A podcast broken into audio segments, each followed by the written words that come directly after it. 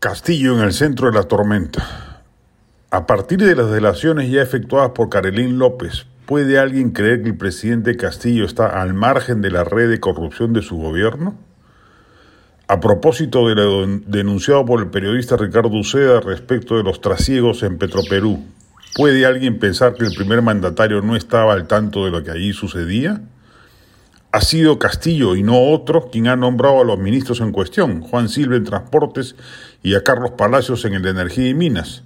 Y ha sido Castillo, según diversas versiones periodísticas, el autor de todas las presiones por nombrar al gerente general de Petroperú, una de las cajas de corrupción en este régimen. No hace falta esperar a que el proceso fiscal o judicial concluya sus pesquisas respecto de la inocencia o culpabilidad del presidente. Ese proceso va a tomar años, como corresponde que ocurra. El golpe y las implicancias son políticas. Basta que un primer mandatario esté bajo sospecha cierta de corrupción para que se activen los mecanismos constitucionales previstos en la Carta Magna para su remoción del cargo. La vacancia por incapacidad moral, inicialmente prevista para casos en los que el gobernante perdía el quicio, ha derivado en circunstancias en las cuales es pasible de suspicacia cierta la moralidad del presidente.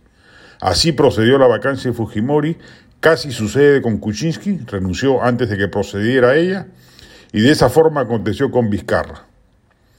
Ya cuando se conocieron las reuniones clandestinas del primer mandatario en la casa del pasaje Zarratea, se tendieron las primeras sombras respecto del manejo ético del poder.